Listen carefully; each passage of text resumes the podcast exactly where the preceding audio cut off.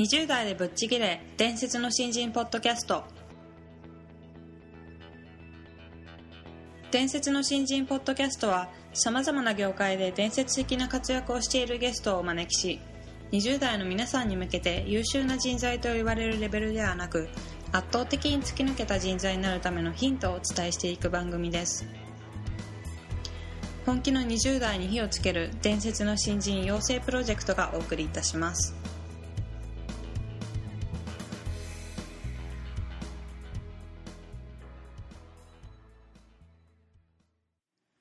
えー今回は前回に引き続きあのリクルートの藤井大輔さんをゲストとしてお呼びしております、はい。であの前回本当にとても面白いお話が聞けたので今回もどんなお話が聞けるのかなとワクワクしておりますが、はい。えーどうぞよろしくお願いします、うんよろしくお願いします。であの本日はあの当事者意識が違うというテーマについてお話ししていただきたいと思うんですけども、はいあの藤井さんは R25 の時代に、はいあのまあ、すごく大変な状況の中で、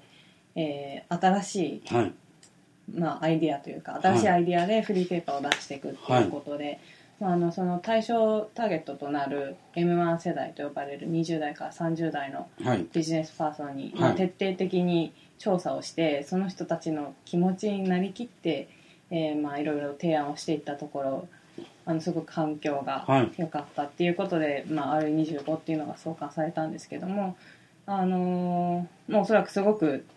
あのその対象者の気持ちになるという意味で当事者意識っていうのは持たれてたと思うんですが、その点に関してちょっとお話しいただければなと。そうですね。えー、まああ、まあ、僕のそのスタンスっていうのもありますけども、まあ自分はできるだけその生活者であったり、はい。その一般うん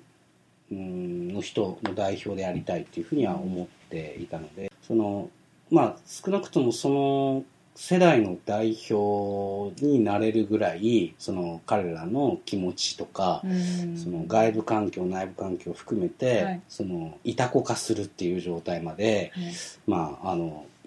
まあ、結果論としてかもしれませんけど、うん。あのいけたっていうのはあの R25 を作る上では非常に重要だったなというふうには思います。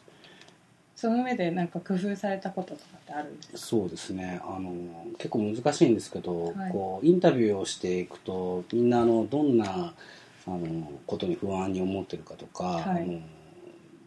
何どんな情報があったら欲しいかみたいなことを言うと、まあ、それっぽいことを言うんですけど、はい。大体嘘とうんか、インタビューで、う。はい。まあ、アンケートもそうですしインタビューもそうですし、はいうん、やっぱりそのままこう言葉そのままを受け取ってしまったりアンケートの回答そのものを受け取ってしまったりすることは、はい。やっぱりその本質を捉えられないだろうなというのは感覚的には思っていてでその答えの裏側、うん。なんでその人はそう答えちゃったのかとか、うん。なんでその人はあの新聞がをすごく読んでるとかって言ってるんだろうかで本当に読んでる人の場合と読んでるふりをしてるだけの人の場合とは、はい。全然その違ったりもするわけで,、うんはい。で本当に読んでる人と読んでるふりをしてる人はどっちが多いなんだろうとか、でその読んでるふりをした人の深層心理は一体どういうところにあるんだろうとかっていうふうに、まあ、なんか一つの質問項目とか答えに対してこう深掘りをしていくというか、はい。そういうなんか人間心理の裏みたいなところをちょっとずつこう解き明かしていくっていうようっていうのは結構好きでで最終的になんかこうやっぱり難しいんですけど自分の中でズンと響くっていうか、い。俺は全然そうじゃないんだけどなんかでもすごい共感できるわっていう瞬間が来るんですね。うん。なんかそこの共感のゾーンまでいけたら企画だったり切り口だったりっていうのはうん。結構長持ちするものっていうか、うん。下手するとうん。普遍の心理まで行き着く可能性はあるなというふうには思っていてはいそういうようなあの感覚共感できるまで掘り下げるっていうようなところは、ま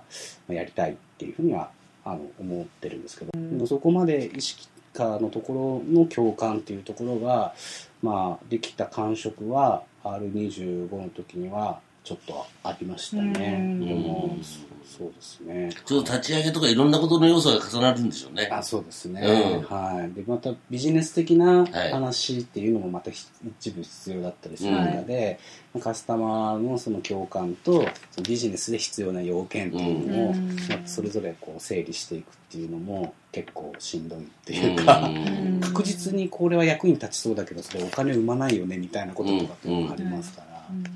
ら、はいそうですね、うん。でもあの僕は役割としてもそうでしたけどそのカスタマーファーストというか、その今の m 1世代の代表は自分であるっていうことはい。のそのなんですかもう揺るぎないこう自信っていうか、はい。ある種のこうて哲学とまでは言いませんけどなんかそういううん。意識、そうですね、はい。そこまであの行き着くのはやらなきゃいけないっていうふうには思いましたし、なんか本当にその徹底的に調査するってものすごく、まあ、先ほどおっしゃってましたけどすごく大変なことでおはい。っしゃってましたが、はい。どうしてそこまでしてその人たちの気持ちをつかみたいと思ったのかっていうことその裏に何かまあこの R25 をさ成功させたいという思いがあったのかどういう気持ちでそういう調査を進めていったのかな。そうですね。まあでも恵まれてたのは僕が同じ世代だったので、はい。自分たちの世代っていうものをまあ特に失われた10年とか、うん。ああのロストジェネレーションなんて言葉 R25 の後に出てきたんですけど、うんはい。ロスジェネとかに近いような雰囲気でその当時から言われていたので、こんなになんか自分たちってその世の中特に男の子は、はい。装飾って言葉もまだ出てないので、うんなんていうか捉えようがないなんか没個性なやつらみたいなふうに 言われていたので、うん。なんかそういう意味ではこの世代の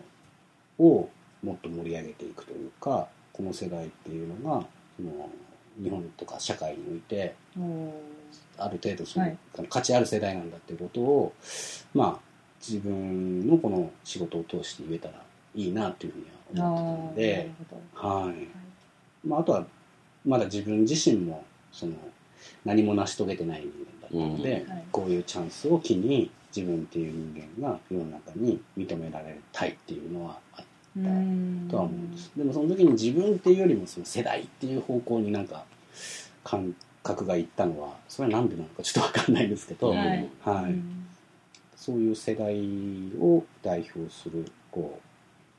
うものを作りたいっていう意識はありましたね。まあ、でもやっぱりあの藤井さんの場合そういうあの当事者意識を持つっていうあの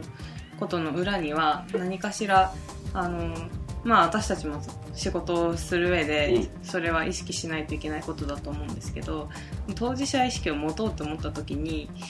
裏にな何かしらの、まあ、原動力がないと多分できないんだなっていうのは思いましたね。そうですね。まあ、あの、今回の藤井さんのお話は、伝説の新人で言うとね、はい、あの、チャンススパイラルにだいぶ乗った後の話なんですよね。あいくつかの成功を今まで積み積み上げてきて、はいはい。これお前勝負だぞっていうのを、はい。こう4番バッターとして送り込まれてる状態なんですよ。なるほど、はい。うん。なので、いろんなアドレナリンみたいなのが出るので、ああそういう。これ失敗するわけにいかんとか、はい。すごいチャンスをもらってるとか、なるほど。っていうのも当然乗っかってると思うんですね。はいはい。で、やっぱりこれも今までこう培ってきたものの積み上げて、はい。今に来てる状態なので、はい。あのー一個一個の最初の今目の前にある仕事を当事者意識持って、はい。完全にやりきって、うーん。うん、でそれをぶっちぎるっていう癖をこうつけ続けることがはい。今ここにつながるなんか大事なステップな気がしますけどなるねほど